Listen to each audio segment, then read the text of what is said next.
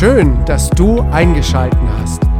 Du hörst eine Predigt der FEG Donaueschingen. Wir wünschen dir ein inspirierendes Hören auf Gott. Sei zu Hause bei Jesus. Liebe Freunde, manchmal ist es so, dass Träume ganz schön viel über uns aussagen. Also worüber wir träumen, das zeigt, worum, worüber wir uns beschäftigen. Bei mir war es so, ich war bis letzten Montag im Urlaub. Das sage ich jetzt nicht, um euch neidisch zu machen. Auf den Kanaren war es echt schön warm. Der Pool war auch gut beheizt, aber darum geht es mir gar nicht, sondern ich hatte einen Traum da. Von Freitag auf Samstag, die Nacht, habe ich plötzlich geträumt, dass es jetzt schon Sonntag wäre, dass ich hier im Gottesdienst wäre, der gleiche Bibeltext, das gleiche Thema. Und um halb zehn ist mir eingefallen, ich habe die Predigt nicht vorbereitet.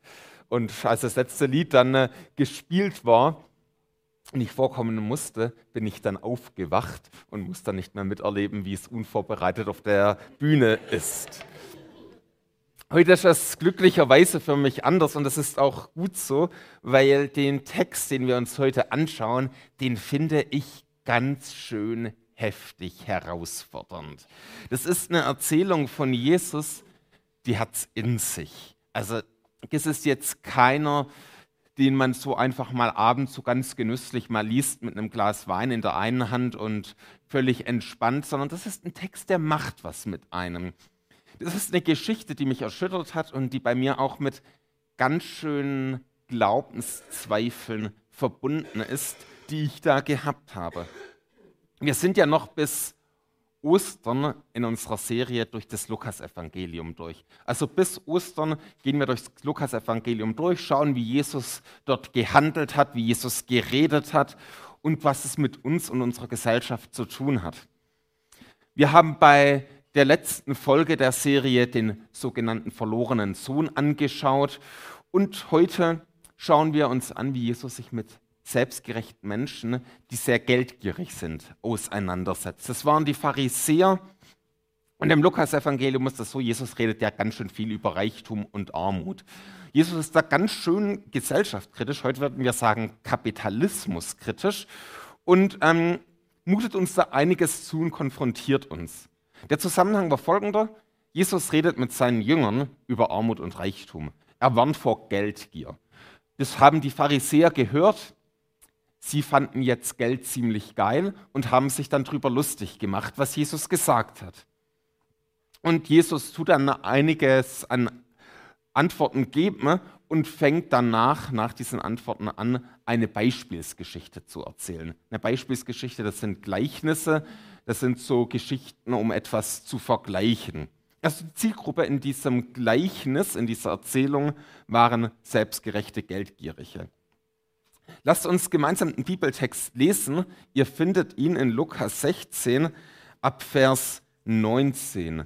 In Lukas 16, Vers 19, du kannst deine Bibel aufschlagen, wenn du sie dabei hast. Ansonsten kannst du sie einfach, den Text einfach hier mitlesen. Das wird auch der richtige Text sein. Also ich werde euch nichts Falsches vorlesen hier. Also Lukas Kapitel 16, Vers 19. Es war einst ein reicher Mann, der kleidete sich in Purpur und feinsten Leinen und lebte Tag für Tag herrlich und in Freude. Vor den Toren seines Hauses lag ein Armer. Er hieß Lazarus. Sein ganzer Körper war mit Geschwüren bedeckt. Er wäre froh gewesen, wenn er seinen Hunger mit dem hätte stillen können, was von dem Tisch des Reichen fiel. Aber nur Hunde kamen und leckten an seinen Wunden. Schließlich starb der Arme. Er wurde von den Engeln zu Abraham getragen und durfte sich an dessen Seite setzen. Auch der Reiche starb und wurde begraben. Im Totenreich litt er große Qualen. Als er aufblickte, sah er in weiter Ferne Abraham und an dessen Seite Lazarus. Vater Abraham, rief er, hab Erbarmen mit mir und schick Lazarus hierher. Lass ihm seine Fingerspitzen ins Wasser tauchen und damit meine Zunge kühlen. Ich leide furchtbar in dieser Flammenglut. Abraham erwiderte, mein Sohn, denk daran, dass du zu deinen Lebzeiten deinen Anteil an dem Guten bekommen hast und dass andererseits Lazarus nur Schlechtes empfing. Jetzt wird er hier dafür getröstet und du hast zu leiden. Außerdem liegt zwischen uns und euch ein tiefer Abgrund, so dass von hier niemand zu euch hinüberkommen kann, selbst wenn er es wollte. Und auch von euch dort drüben kann niemand zu uns gelangen. Dann, Vater, sagt der Reiche, schick Lazarus doch bitte zur Familie meines Vaters. Ich habe nämlich noch fünf Brüder. Er soll sie warnen, damit sie nicht auch an diesen Ort der Qual kommen. Abraham entgegnete, Sie haben Mose und die Propheten. Auf sie sollen sie hören. Nein, Vater Abraham wandte der Reiche ein. Es müsste einer von den Toten zu ihnen kommen, dann würden sie umkehren. Darauf sagte Abraham zu ihm, wenn sie nicht auf Mose und die Propheten hören, werden sie auch nicht sich überzeugen lassen, wenn einer von den Toten aufersteht. So viel zu dem Text. Ich weiß nicht, was der Text in euch auslöst, vielleicht ein Erschrecken, vielleicht viele irritierte Fragen. Ich habe mal die Überschrift zumindest von dem Text Armut, Reichtum und der Tod genannt. Es ist eine Erzählung von Jesus, die hat schon das Potenzial, uns zu erschüttern. Also das ist keine Erzählung, die wir einfach nur so hören und denken, ja, das war jetzt erbaulich und ähm, wir schlagen die Bibel zu und denken, okay, alles ist gut. Was die Geschichte uns zeigt, ist, dass Reichtum und ein gutes Leben hier auf dieser Welt nichts über unseren Stand vor Gott aussagt. Wenn man Reichtum falsch einsetzt und ignoriert, sagt die Geschichte, wenn man die ignoriert, die dringend Hilfe brauchen, zieht das Gottes Gericht nach sich. Und Jesus zeigt in dieser Geschichte auch, wie Gottes Plan auch für die Außenseiter der Gesellschaft da ist, wie Gott sich um die Außenseiter der Gesellschaft kümmert. Im Gleichnis vom verlorenen Sohn waren es die sogenannten Sünder, um die sich Jesus gekümmert hat. Das waren die, die von der Gesellschaft wegen ihrer Schuld verachtet wurde, denen sich Jesus besonders zugewandt haben. In diesem Gleichnis zeigt Jesus, Gott wendet sich besonders denen zu, die in ihrer Armut im Elend leben. Gott ist, den, Gott ist es nicht egal, wenn Menschen in der Armut zugrunde gehen. Diese Menschen werden oft ignoriert, eben auch von den Pharisäern der damaligen Zeit. Und Jesus ist es nicht egal. Der Schwerpunkt der Erzählung ist jetzt nicht, dass Jesus uns einen exklusiven Einblick darin gibt, wie es in der Welt nach dem Leben aussieht. Er benutzt hier Bilder. Worum es hier vor allem geht, ist um einen verantwortlichen Umgang mit Reichtum gegenüber Armut. Es geht um einen klugen Einsatz der Mittel und darum, dass es uns nicht egal sein kann, wenn Menschen vor unserer Haustüre kaputt gehen. Wir schauen uns erstmal das Leben von den beiden an. Also das Leben vor dem Tod. Die Situation, die wir da haben, ist ein heftiger Kontrast. Also Lazarus und der reiche Mann. Lazarus, sein Name bedeutet, Gott ist meine Hilfe. Es ist übrigens eine Besonderheit in der ganzen Geschichte, das ist das einzige Gleichnis, in dem ein Name vorkommt, der Name Lazarus. Und der Name hier ist Programm. Jesus macht damit deutlich, der Mann, der hat nichts, der ist total arm, der hat gar nichts, aber er hat Gott. Von Gott kommt seine Hilfe, von Gott erwartet er seine Hilfe. Damit ist dieser arme Mann ausgezeichnet. Gott ist seine Hilfe. Er vertraut auf Gott, er lebt aber dennoch in bitterer Armut, in einem richtigen Elend lebt er selber. Und dann gibt es den reichen Mann. Also das ist einer, man wird heute vielleicht sagen, das ist so eine Art Playboy. Der hat alles, dem geht es richtig gut, der ist Gott im wahrsten Sinn des Wortes los. Also Gott spielt in seinem Leben keine Rolle. Er interessiert sich nicht für Gott. Er denkt sich, wenn ich schon den ganzen Reichtum habe, lass ihn mich auch genießen. Er ist der pure Hedonist, feiert die teuersten Partys, lässt sich jeden Tag das teuerste Essen servieren, hat die teuersten Kleider und die beste Markenunterwäsche, was es damals gab, gibt ein Vermögen dafür aus. Also der hat wirklich alles. Das Beste ist nur gut genug für ihn. Und am Ende von seinem Grundstück, so am Rand da, liegt der Lazarus. Der kriegt es natürlich mit, dass da so einer liegt. Der sieht, wie der da langsam verreckt und denkt sich, ja gut, nicht mein Problem. Zum Glück geht es mir so gut. Es ist ihm gleichgültig. Er feiert lieber seinen Luxusexzess weiter.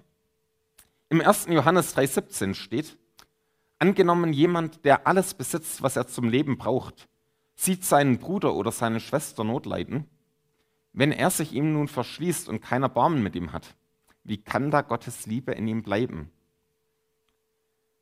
Die Liebe zu Gott, die Beziehung zu Gott, die zeigt sich ja in unserem Leben. Also es ist ja nicht so, dass der Glaube einfach eine Kopfsache ist nach dem Motto, okay, ich glaube das Richtige und der Rest interessiert keinen. Der Glaube hat immer Auswirkungen. Also der Glaube zeigt sich im Leben. Also wenn jemand Christ ist, dann tut der Heilige Geist ihn auch manchmal ganz schön schieben und sagen, hey, so kannst du nicht leben, so kannst du nicht mit deinen Mitmenschen umgehen. Und beim Reichen war das so, der war wirklich gottlos. Das zeigte sich in seinem harten und unbarmherzigen Handeln mit dem armen Lazarus. Vielleicht hat er gedacht, ja gut, wäre der Lazarus fleißig gewesen in seinem Leben, dann würde er doch ja nicht so am Hungertuch nagen. Hätte er mehr in Immobilien investiert wie ich, dann, ja, dann hätte er jetzt noch eine gute Altersvorsorge. Hätte er bessere Aktienpakete wie ich, dann würde er jetzt nicht verarmen. Hätte er bessere Verträge mit den Römern gemacht, dann würde es ihm auch gut gehen. Also, was es so alles an herzlosen Argumenten eben geben kann. Was das Gleichnis zeigt, ist, dass es in diesem Gleichnis zwei verschiedene Menschen gibt. Es gibt den armen Menschentyp, der auf Gott vertraut, und den reichen Menschentyp, der auf Gottes Gebote pfeift und die Grundlagen der Nächstenliebe mit Füßen tritt. Und das ganze Alte Testament fordert ja auf, den Nächsten zu lieben. Übrigens, es bedeutet nicht, dass es auch andersrum sein kann, dass es reiche Menschen gibt, denen Gott wichtig ist und arme Menschen gibt, die auf Gott pfeifen. Das gibt es auch.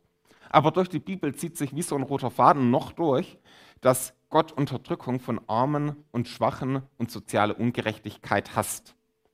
Gott hasst es, wenn Arme ausgebeutet werden. Das ist Gott zuwider. Gott hasst es, wenn in einer Gesellschaft die Armen verelenden ne, und dann auch noch, Entschuldigung, verrecken. Übrigens, spätestens an dieser Stelle müssen alle frommen Lügen sterben, dass wenn man Christ ist, man es automatisch hier in diesem Leben richtig gut hat. Also das sogenannte Wohlstandsevangelium. Werd Christ und du wirst reich. Das ist mit Verlaub Bullshit. Ähm, es ist eine Lüge, wenn wir behaupten, dass Gott den Christen reich und gesund macht und dass alles im Leben gut läuft. Ähm, Gott verspricht uns nirgends Reichtum hier auf der Erde. Er verspricht uns nirgends Gesundheit und ein leichtes Leben. Das Gleichnis zeigt viel mehr. Du kannst alles haben und gottlos sein. Und du kannst gar nichts haben und Gott haben. Also du kannst total in der Armut leben und Gott voll nah sein. Reichtum ist nicht unbedingt ein Segen, es kann sogar zum Fluch werden. Am Ende zeigt sich ja der Satz, den Jesus auch sagt in Markus 8, 36. Was nützt es einem Menschen, die ganze Welt zu gewinnen, wenn er selbst dabei unheilbaren Schaden nimmt? Und damit kommen wir zum Tod und den Kontrast. Lazarus, der stirbt von Hunden umringt, mitten auf der Straße. Und der reiche Mann wird vermutlich im Kreis seiner Lieben mit der Begleitung von Ärzten einschlafen und danach in einem gut ausgestatteten Grab reingelegt werden. Lazarus dagegen stirbt im Dreck der Straße. Dann heißt es aber, der arme Lazarus wird an die Seite von Abraham getragen. Von Engeln. Also er bekommt so eine richtige Eskorte. Was dann startet hier in diesem Gleichnis ist, eine Aussage von Jesus, die zeigt, der Tod ist nicht einfach ein großer Gleichmacher. Jesus wendet jetzt die Kamera von der Erzählung auf die Existenz der beiden nach dem Leben. Und im Tod kommt der krasse Kontrast, die komplette Umkehr von dem, was auf der Welt war, also komplett andersrum. Gott kennt Lazarus und Lazarus kommt ins Paradies. Lazarus, der seine Hilfe von Gott erwartet. Der reiche Mann, der wird von Gott nicht gekannt, er kommt in den Hades, das war das Totenreich, der Wartesaal für das Gericht. Gerhard Meyer, ein Exeget, schreibt, während Lazarus im Buch des Lebens steht, kennt Gott den Namen des Reichen nicht und führt ihn nicht im Buch des Lebens. So berühmt der Reiche zu seiner Zeit auch sein mochte. Was an der Geschichte provokativ ist, ist, dass nicht einfach ein gottloser Mensch gottlos wird, sondern dass die Situation völlig umgekehrt ist von dem, was wir auf der Welt hatten. Jetzt geht es plötzlich dem Lazarus gut und der Reiche, der wünscht sich plötzlich die Hilfe an Lazarus, kann sie aber nicht bekommen. Passend schreibt der Tübinger Exeget Schlatter, dass der Härte hier dort, dass der härtere Tier dort die Härte widerfährt, dass der, der vergebens gebeten war, dort vergebens bittet und dem, der hier nicht half, dort nicht geholfen wird. Das hat Jesus hier, wie auch sonst, als Gottes festen Willen bezeugt. Die Barmherzigen werden Barmherzigkeit empfangen. Und der Reiche, der hat seine Ablehnung gegen Gott dadurch gezeigt, dass er den Armen nicht geholfen hat. Der Zustand von dem Reichen ist, er wacht im Hades auf und leidet dort. Er, der es auf der Erde gut hatte, der sich nicht für das brutale Leid von Lazarus interessiert hat, leidet jetzt im Totenreich. Bei Lazarus ist es das komplette Gegenteil. Er bekommt eine Engel-Exkorte hin zum Ehrenplatz bei Abraham. Bei Abraham, dem Stammvater von Israel. Also heute denken wir vielleicht, okay, ja, Abraham, schön, alles gut, neben ihm zu sitzen, hat man halt einen netten Plausch. Nee, das war der Ehrenplatz schlechthin. Das war der beste Platz überhaupt. Das wäre so, wie wenn du, ähm, gut vor ein paar Monaten würde man noch sagen, wär, wenn du bei einem Bankett neben der Queen sitzen dürftest, ähm, bei Prinz, äh, beim König Charles, weiß ich es nicht, vielleicht kann man das auch dann so sehen. Ähm, zumindest es war ein Ehrenplatz schlechthin. Es war eine königliche Behandlung voller Würde und Achtung. Der arme Lazarus der auf der Erde null hatte, der von allen nicht mal angeguckt wurde, der bekommt bei Gott den Ehrenplatz schlechthin. Das war eine ganz große Würde. Lass uns da mal ein Zwischenfazit ziehen. Was wir nicht übersehen dürfen, ist, dass wir hier ein Gleichnis haben. Mit der Gegenüberstellung von dem Schicksal der beiden wird bewusst hier eine Spannung erzeugt. Jesus sagt damit seinen Zuhörern, das waren die Pharisäer, die sehr geldgierig waren, ruht euch nicht auf den Reichtum aus. Ihr könnt alles haben und doch am wahren Leben vorbeileben und die Ewigkeit verlieren. Jesus sagt damit aber auch, verachtet nicht die Armen. Sie mögen verarmt sein und im Elend leben, sie können Gott unendlich nah sein. Also ein Bettler, der am Straßenrand sitzt, kann Gott viel näher sein als einer, der im Jaguar in den Gottesdienst fährt und sich nicht für den Armen interessiert. Wer wirklich reich ist vor Gott, zeigt sich eben erst nach dem Tod. Was Jesus aber auch tut, ist, er erinnert seine Zuhörer an ihre Verantwortung.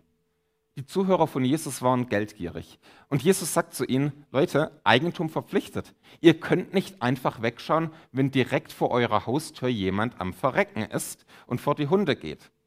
Jesus kritisiert es scharf, dass die Armen im Elend gelassen werden. Denn Gott hasst soziale Ungerechtigkeit. Und damit kommen wir zu einer ziemlich schwierigen Frage. Zu dem, der Frage von dem doppelten Ausgang. Dem doppelten Ausgang der Menschheit. Das schwingt in der ganzen Erzählung mit. Der arme Lazarus ist im Totenreich im Paradies neben Abraham, der reiche Mann im Hades im Wartesaal auf das Gericht. Also das Gleichnis spricht jetzt nicht von Himmel und Hölle, aber auf den Zwischenzustand an, der nach dem Leben und vor der Auferstehung folgt. Ähm, machen wir einen kurzen Überblick von dem, was die Bibel da überhaupt lehrt, dass wir so einen kleinen Überblick bekommen. Wir kriegen die Folie gleich wieder. Ähm, wir werden dann kurz sehen, wie das die Bibel lehrt. Also die Bibel lehrt, wir leben hier auf der Erde. Das machen wir alle zwischen 0 und 100 Ungrad Jahre meist, die meisten nicht länger. Ähm, das ist das Leben auf der Erde. Bei jedem tritt irgendwann der Tod ein. Das ist todsicher. Und danach gibt es zwei Möglichkeiten. Die eine Möglichkeit ist das Paradies, die Seele ist bei Jesus, wenn ich zu Jesus gehöre. Das andere ist das Hades, die Seele ist im Totenreich und wartet auf das Gericht. Das ist das, was wir über das Leben nach dem Leben wissen können. Dann gibt es nach dem Leben, nach dem Tod, eine Auferstehung der Toten, also mit dem Körper. Das heißt, ähm, ich komme ins Grab, meine Seele ist zu lange im Zwischenzustand und am Ende der Zeit, wenn Jesus wiederkommt, gibt es eine Auferstehung der Toten, körperliche Auferstehung zum jüngsten Gericht. Das ist am Ende der Zeit.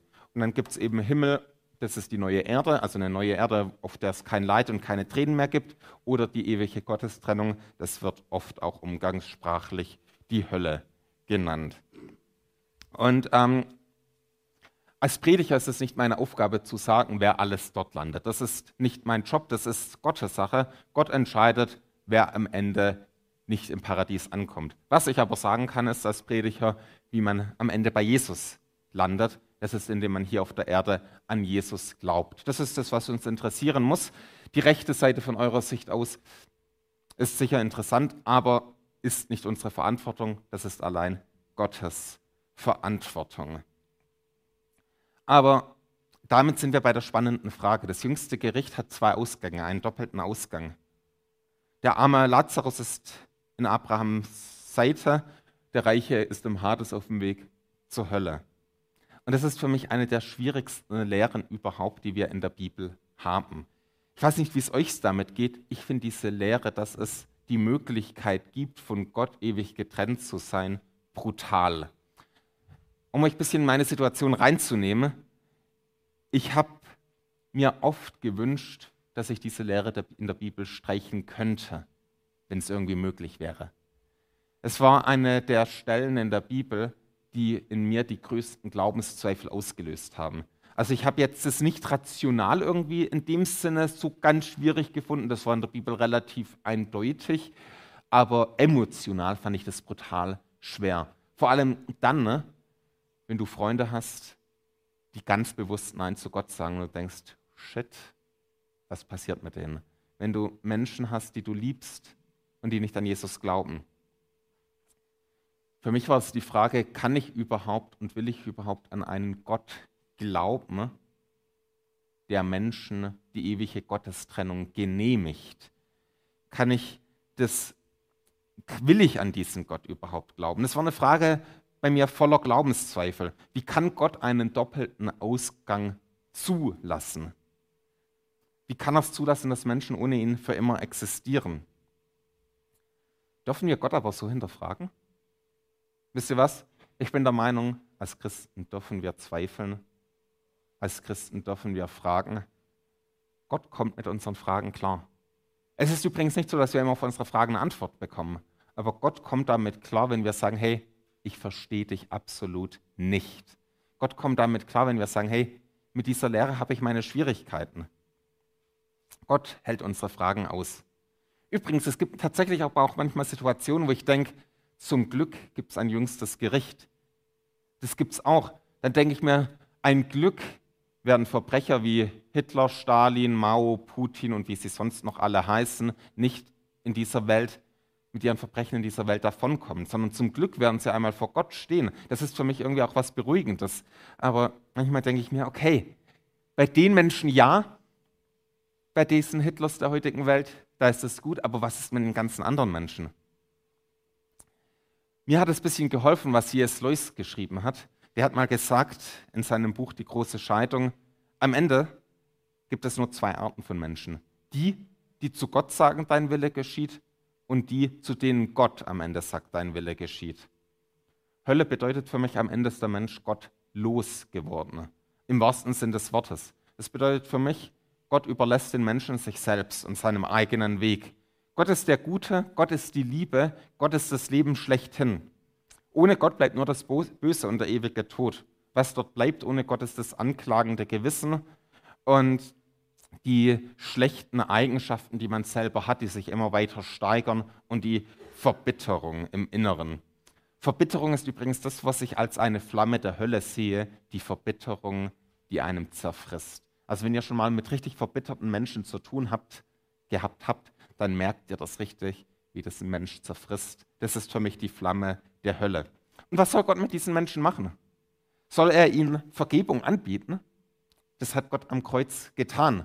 Am Kreuz hat Gott den Menschen alle die Vergebung angeboten. Soll er sie in Ruhe lassen? Das ist die Hölle. Wenn Gott einen Menschen in Ruhe lässt, ist das die Hölle. Gott will, dass jeder gerettet wird. Und ich bin der Überzeugung, es bricht Gottes Herz, wenn er am jüngsten Tag den Menschen zuspricht und sagt, okay, dein Wille geschehe, du darfst von mir weggehen. Wenn Gott sich den Menschen seiner eigenen Selbstzerstörung überlässt. Dass die einzige Brücke, die wir eben haben von dem Leben hier zu Gott, ist der Tod von Jesus Christus. Und wenn wir diesen Tod bewusst ablehnen, dann brechen wir die eigene Brücke ab. Das ist auch das, was bei dem reichen Mann in der Geschichte sein durfte. Er hat die Brücke zu Gott bewusst abgebrochen, indem er ein Nein zu Gott hatte und das in seinem Verhalten gezeigt hat. Übrigens, bei dem reichen Mann wird es in der Geschichte deutlich, er hat sein Verhalten auch nicht im Tod bereut. Seine Verachtung gegen Lazarus hat sich nicht geändert.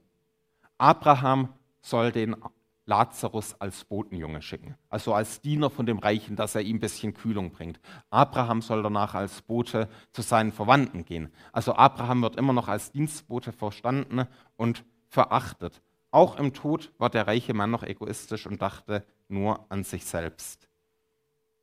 Eine ziemlich herausfordernde Lehre, finde ich zumindest. Und damit kommen wir zu einem weiteren Teil in der Geschichte. Was braucht es, um zu glauben? Wenn wir den letzten Teil vom Dialog uns anschauen, merken wir, da schwingt so ein Vorwurf mit. Den lese ich euch nochmal vor. Dort heißt es, dann Vater, sagt der Reiche, schick Lazarus doch bitte zur Familie meines Vaters. Ich habe nämlich noch fünf Brüder. Er soll sie warnen, damit sie nicht an diesen Ort der Qual kommen. Abraham entgegnete, sie haben Mose und die Propheten, auf die sollen sie hören. Nein, Vater Abraham, wandte der Reiche ein, es müsste einer von den Toten zu ihnen kommen, dann würden sie umkehren. Darauf sagte Abraham zu ihm, wenn sie nicht auf Mose und die Propheten hören, werden sie sich auch nicht überzeugen lassen, wenn einer von den Toten aufersteht. Vielleicht fällt es euch auf, da ist erstmal gar keine Reue im Spiel. Keine Einsicht der Schuld, sondern der unterschwellige Vorwurf, hätte ich mehr Informationen gehabt, dann wäre ich ja umgekehrt. Gäbe es bessere Beweise? Ich habe mal eine Talkshow angesehen mit dem berühmten Atheisten Richard Dawkins und er wurde gefragt, was würden Sie denn sagen, wenn Sie vor Gott stehen würden und es ihn doch gibt? Und seine Antwort war, nicht genügend Beweise. So ähnlich verhält sich eben auch der reiche Mann. Er sagt zu ihm, ich würde ein exklusives Wunder gebrauchen, so eine Totenauferstehung. Das wäre doch das Eigentliche. Was in dem Gleichnis aber klar wird, in dem weiteren Dialog, ist, Unglaube kann sich nicht auf fehlende Wunder berufen. Die Ablehnung Gottes kann sich nicht auf fehlende Beweise berufen. Die Ablehnung Gottes liegt am Ende daran, dass der Mensch sich nicht vor Gott öffnen will. Wir finden übrigens genügend Hinweise für den Glauben an Gott. Wir finden genügend Gründe für den Glauben, wenn wir uns dafür öffnen. Seine Antwort an den reichen Mann von Abraham ist, Sie haben Gottes Wort, die Schriften vom Alten Testament. Das reicht aus, um Gottes Willen zu erkennen. Das reicht aus, um Gott zu finden. Und die bittere Antwort ist, wenn Sie nicht auf das Wort Gottes hören, dann glauben Sie auch nicht bei einer Auferweckung der Toten. Spannenderweise hat Jesus das Gleichnis erzählt, bevor gekreuzigt, gestorben und auferstanden ist. Nach der Auferstehung von, nach dem Tod von Jesus gab es diese Auferstehung der Toten. Und bei vielen hat es dennoch nicht dazu geführt, dass sie geglaubt haben. Jesus ist eben einmal für die Menschheit gestorben und dann auferstanden. Was wir hier sehen, ist tatsächlich, die Forderung von dem Reichen ist doch irgendwie in Erfüllung gegangen, denn es ist einer von den Toten auferstanden und zurückgekommen, aber viele glauben dennoch nicht. Am Ende wird klar, was wir brauchen, um zum Glauben zu kommen, das finden wir in der Bibel. Jesus war es, der tatsächlich von den Toten auferstanden ist und zurückgekommen ist. Viele glauben aber dennoch nicht. Unglaube ist oft am Ende nicht eine Frage von Beweisen. Und ich bin der Meinung, wir brauchen eine gute christliche Begründung vom Glauben. Also da bin ich voll dafür. Ich bin der Meinung, wir müssen den Glauben gut, rational und verständlich erklären. Bin ich total dafür. Mache ich gerne auch.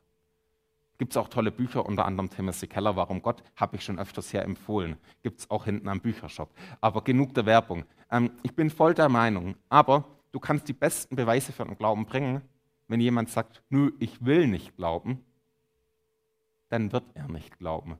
Du kannst niemanden zum Glauben zwingen. Du kannst niemanden mit Argumenten bekehren. Argumente sind ein guter, eine gute Brücke, sind gute Hilfsmittel, aber Argumente allein schaffen keine Bekehrung.